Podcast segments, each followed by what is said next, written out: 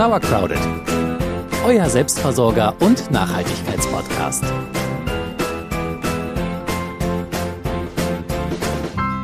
Ihr lieben Menschlein da draußen, es freut uns außerordentlich, heute verkünden zu dürfen, dass Sauercrowded ab sofort preisgekrönt ist. Wup. Yay!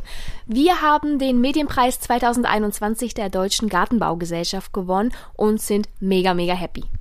Ja, dafür wollen wir uns natürlich jetzt auch auf diesem Weg nochmal bedanken. Wir hatten das ja schon einmal kurz bei Instagram gepostet, aber wenn ihr uns da nicht folgt, wisst ihr es jetzt auch. Und unser Dank geht natürlich auch an euch, äh, weil ihr uns so toll unterstützt mit eurer, ja, treuen Zuhörerinnenschaft ähm, und mit Kommentaren bei Instagram, auf dem Blog, mit Mails. Es gibt immer Feedback, ähm, Themenwünsche und wir freuen uns wirklich sehr, dass ihr immer noch dabei seid.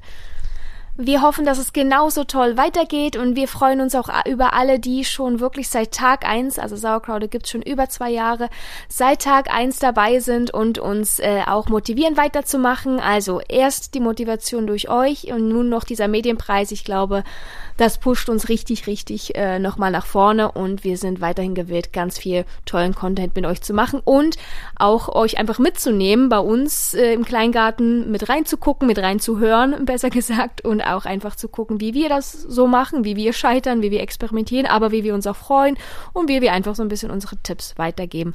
Schön, dass ihr mit dabei seid. Wir sagen auch an euch herzliches Dankeschön. Vielen Dank. so. Und jetzt aber nochmal herzlich willkommen zu Sauercrowded, eurem Selbstversorger und Nachhaltigkeitspodcast. Ich bin Celia. Und ich bin Jule. Jo.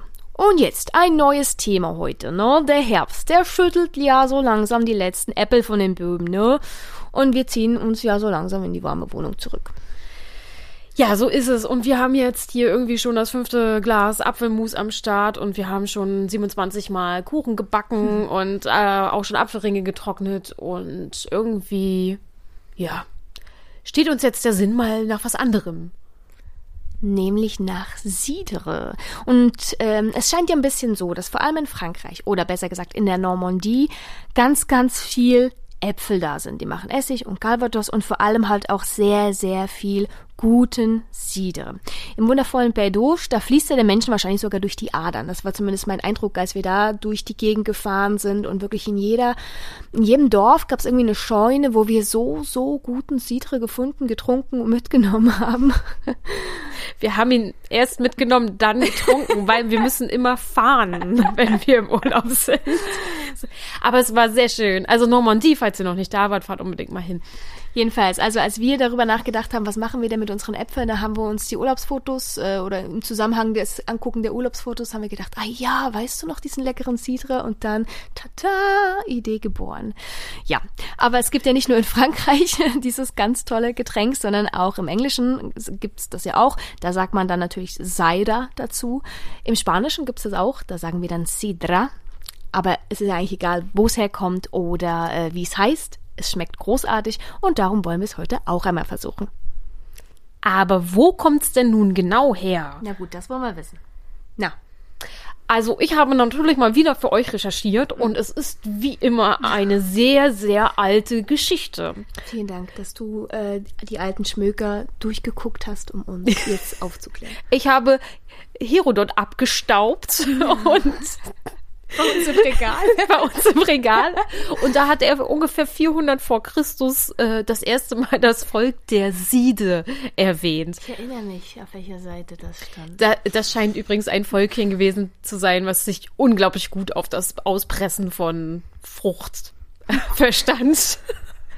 Jedes ja. Volk hat seine Kompetenz. Ähm, kleine Anekdote aus der griechischen Mythologie noch. Ähm, die, es gibt eine Sage um die Tochter des Taurus, die wohl von einer Nymphe in einen Granatapfelbaum verwandelt wurde.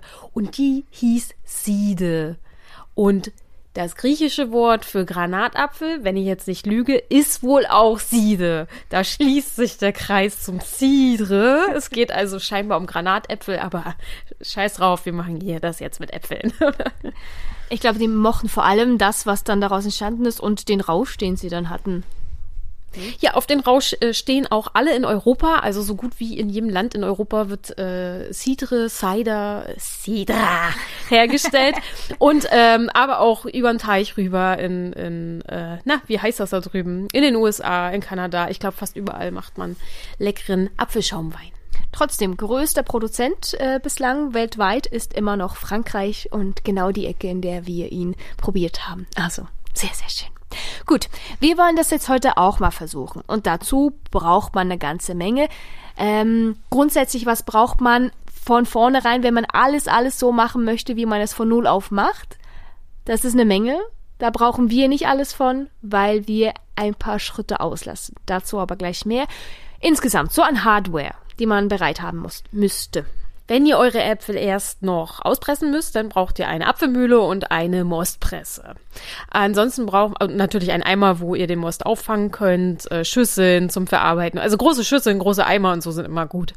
Ähm, wenn ihr selbst gepressten Saft habt, dann müsst ihr ihn pasteurisieren. Also dafür braucht ihr dann auch einen großen Kochtopf und ein Thermometer und ansonsten braucht ihr einen großen Gärballon, einen Gärverschluss. Ihr braucht Hefe zum Vergären, ähm, eventuell Birkenzucker, eventuell eine Apfelpumpe, also so eine mh, mm, so ein Weinheber, damit ihr den Bodensatz nicht mit aus der großen Gärflasche raus saugt, kippt. ähm, Habe ich alles, eventuell Zucker, eventuell, äh, nee, und unbedingt Bügelflaschen oder Flaschen mit Kronkorken und ein Kronkorken-Raufmachgerät. Also eine ganze Menge. Wir werden gleich nochmal, wenn wir selber uns äh, ranmachen, nochmal kurz wiederholen, was man da, äh, was wir nutzen und was wir euch da empfehlen können, auch vielleicht auch als Alternative. Bevor wir aber selber anfangen. Ähm, es gibt ja ganz verschiedene Arten von Wein. Und auch in Frankreich ist es so, dass schon beim Mosten, also nach dem Mosten der Apfelsaft in Kategorien eingeteilt wird. Also zum Beispiel Douce, ist leicht süß, so, semi-sec wäre dann halb trocken, Brü ist sehr trocken oder traditionell ist dann stark.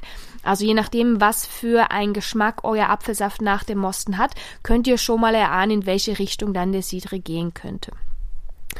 In Frankreich macht man das mit dem Cidre ja sehr speziell und sehr traditionell. Und die machen das so, wenn sie besonders intensiven und etwas dickeren Saft bekommen wollen, ähm, lassen sie die gemahlenen Äpfel, also die durch, durch die Mühle gedreht wurden, für 24 Stunden in einem Fass oxidieren. Dabei be bekommt er natürlich dann eine dunklere Farbe durch die Oxidation. Das kennt man ja auch, wenn man einen aufgeschnittenen Apfel liegen lässt. Der wird ja auch dunkler. Und das Pektin, was in den Zellen wohnt, äh, das sickert dann in den Saft. Und das macht ihn dann insgesamt dicker. Ja, und nach den 24 Stunden, wenn das dann passiert ist, wird das nochmal mit Sulfid behandelt ähm, und dann in ein neues, also wird der Saft in ein neues Gärgefäß gegeben ähm, und kann dann da so vor sich hin gären.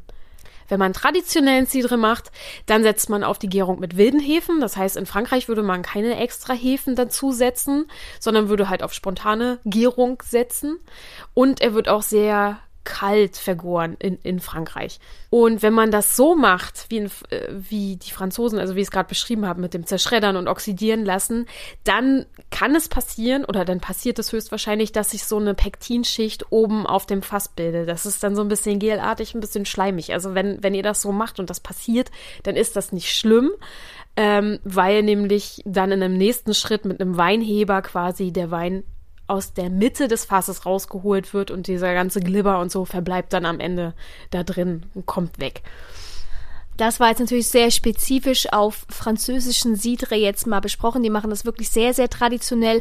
Wir haben nicht vor, das so traditionell zu machen. Äh, wir machen es uns da ein bisschen einfacher. Ihr kennt uns ja, glaube ich, schon. Ähm, Trotzdem gibt es ein paar Schritte, die auch wir nach traditionellem Rezept so ein bisschen einhalten wollen. Und dafür gehen wir jetzt mal in die Küche, um mal zu gucken, womit wir denn von Anfang an jetzt mal starten können.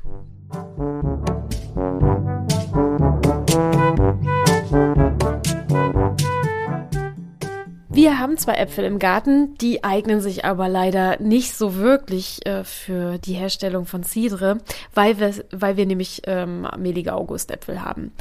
Deswegen werden wir jetzt im Folgenden zwei Schritte überspringen, erzählen sie euch aber trotzdem. Also wir fangen mit Schritt eins an, dem Mosten. Wenn ihr selber mosten wollt, sortiert vorher eure Äpfel und guckt nach äh, Schadstellen oder Schimmel. Ähm, Makel wie zum Beispiel Rost oder so eine kleinen Beulen sind nicht so schlimm. Ähm, die können ruhig dranbleiben. Ähm, dann wascht ihr eure Äpfel und reinigt natürlich auch alle Geräte, die ihr verwenden wollt. Also wie gesagt, ihr braucht so eine, so eine Apfelmühle und eine Mostpresse. Das sollte alles sauber sein. Da müssen ja auch so Tücher reingelegt werden. Die sollten auch sauber sein, damit nachher am Ende auch das Ergebnis äh, nicht verunreinigt wird.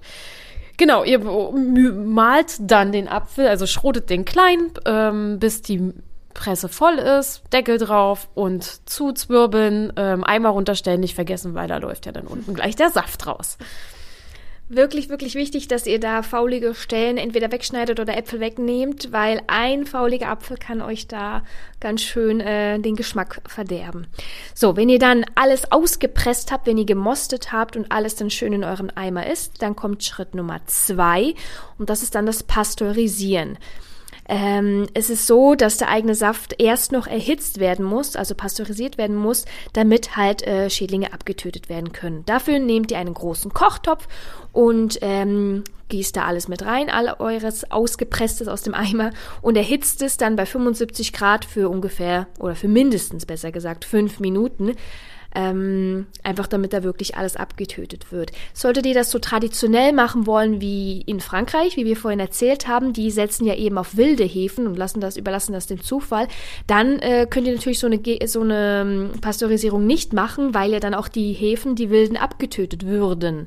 Also je nachdem, wenn ihr ähm, das nicht so dem Zufall überlassen wollt, sondern wirklich äh, kontrolliert mit euren Hefen dann ähm, gären wollt, könnt ihr, solltet ihr pasteurisieren, dann ist wirklich alles super sauber und ihr könnt damit frischen Hefen gären.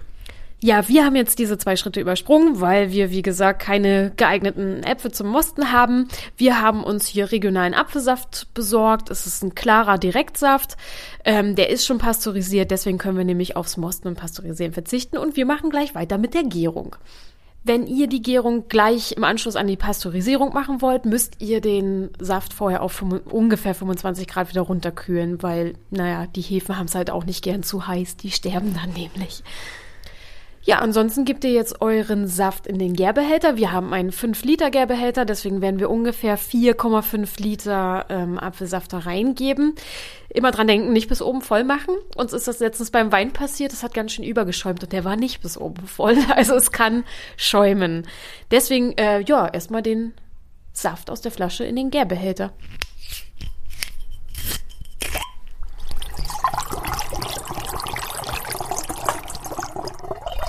So, ihr könnt eure Äpfel natürlich auch zum Mosten bringen, wenn ihr selber keine Lust habt zum Mosten oder die Gerätschaften nicht habt.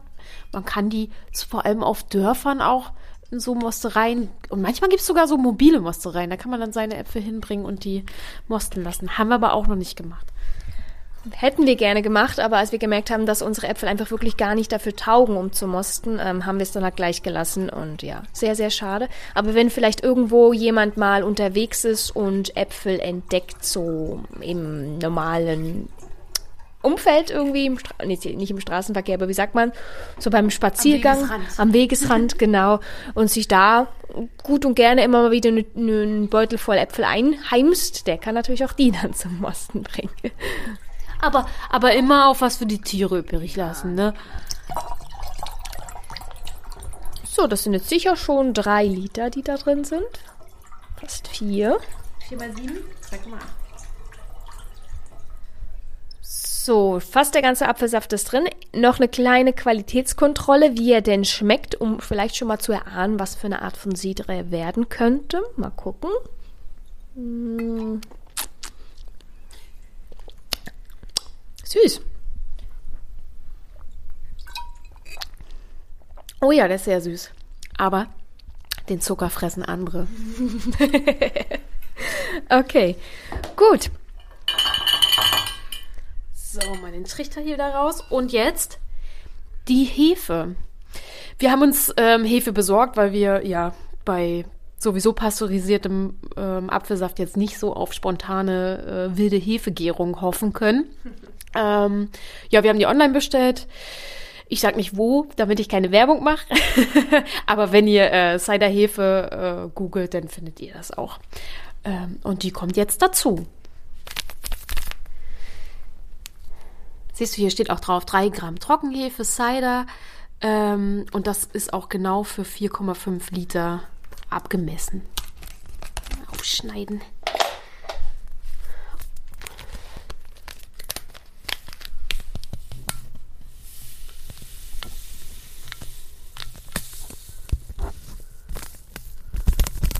Sieht aus wie ein Schimmelbelag. Aber so, ich finde, das sieht aus wie beim Backen, wenn du mit Trockenhefe backst. Die sieht doch auch so aus. Mach ich sehr selten. Ja, stimmt. Bei frischer ist es ein bisschen anders. Da sind sie. Die Hefen. Die fressen gleich den Zucker. So, ihr Lieben, dann fangt mal an zu arbeiten. Ähm, natürlich muss jetzt noch Gärspündchen drauf. So. Damit das dann auch luftdicht ist, muss dann natürlich auch noch Wasser ins Gärröhrchen. Und dann könnt ihr das noch einmal so schwenken. Damit die auch alle gleich gebadet sind hier, die Hefen. So, wie lange muss das jetzt stehen? Jetzt sollte der Behälter so bei Zimmertemperatur für ungefähr eine Woche stehen bleiben. Das ist schon mal jetzt die erste Gärung, die jetzt startet.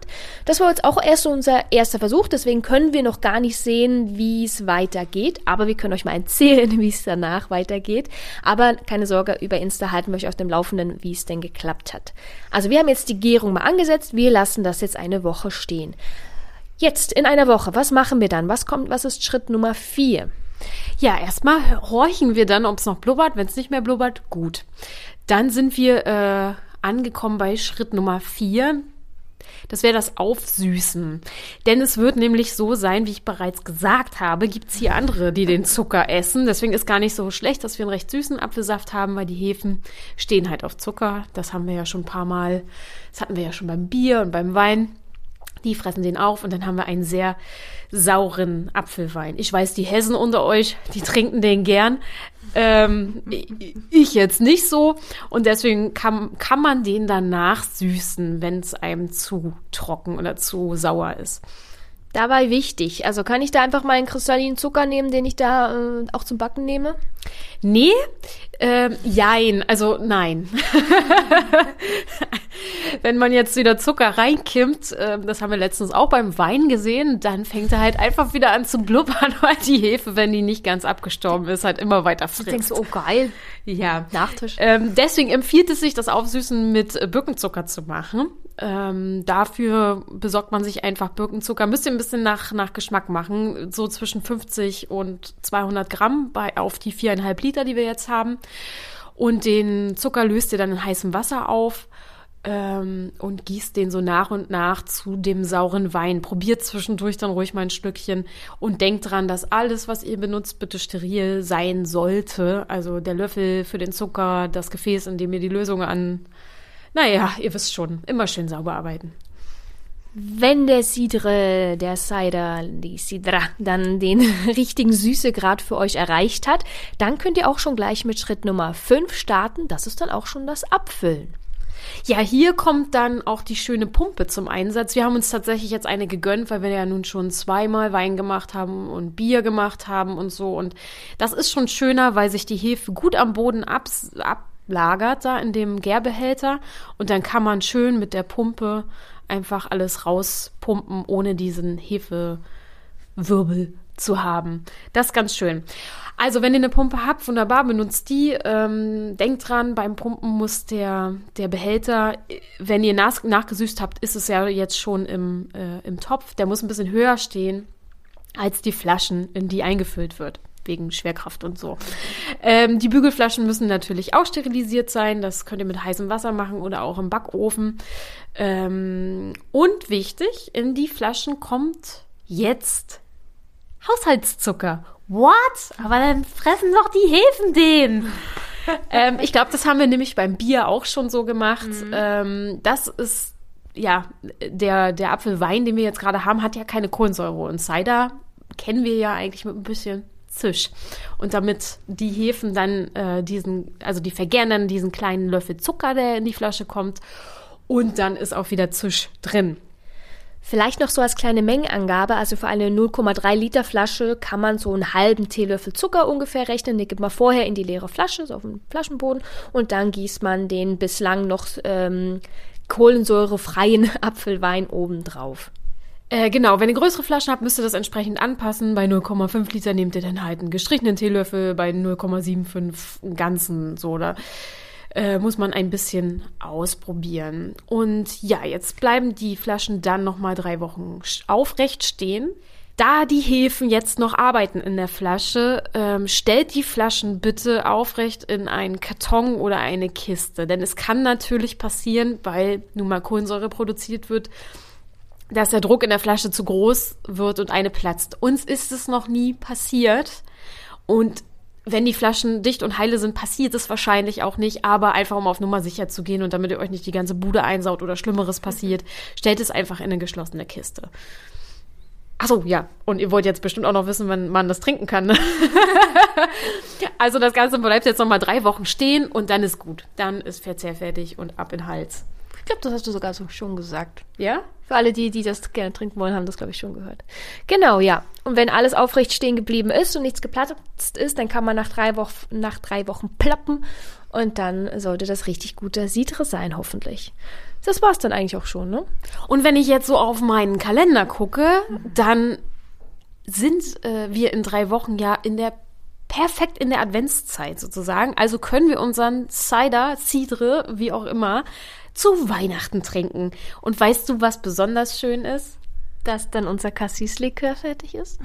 Genau, wir können uns, oh Gott, das klingt, als wenn wir uns nur betrinken wollen an Weihnachten, aber wir können schön selbstgemachten Cider trinken äh, mit äh, Cassis-Likör und das beides zusammen ergibt einen wunderschönen Coeur Breton. Habe ich das richtig gesagt? Très bien. Oder Kir. Kir, Kir, Kir, stimmt, die Französinnen, Franzosen. Jedenfalls ähm, ist es dann perfekt zur Weihnachtszeit bei uns zumindest fertig. Wenn ihr gleich startet, wenn wir auch dabei sind jetzt, dann schafft ihr es natürlich auch. Euch Weihnachten schön mit Heiritz. Cidre, Seidre, Sidra. Ah, ich träume noch davon. Ja. So, wir müssen an der Stelle jetzt abbrechen, sonst wird das hier zu viel. Die, der Jule ist der, der Apfelsaft schon zu Kopf gestiegen. Es tut mir leid. Denkt immer dran, trinkt verantwortungsvoll. Ne? Es ist ein Genussmittel, keinen, kein, kein Rauschmittel. Naja, doch, schon auch. Aber trinkt nicht bis zum Rausch, sondern genießt die Köstlichkeiten, die ihr selber hergestellt habt. Das ist doch ein schönes Schlusswort. Dann danken wir euch auch wieder mal fürs Zuhören. Wir werden wahrscheinlich noch eine Folge vor Weihnachten in zwei Wochen rausbringen und dann würden wir uns dann tatsächlich auch mal in die Adventszeit verabschieden und uns unsere Köstlichkeiten, die wir übers Jahr mit euch gemeinsam erstellt haben, dann mal genießen. Aber ein letztes Mal auf alle Fälle noch in zwei Wochen. Wir freuen uns, wenn ihr dann wieder mit dabei seid und sagen bis heute erst einmal Tschüss. Tschüss.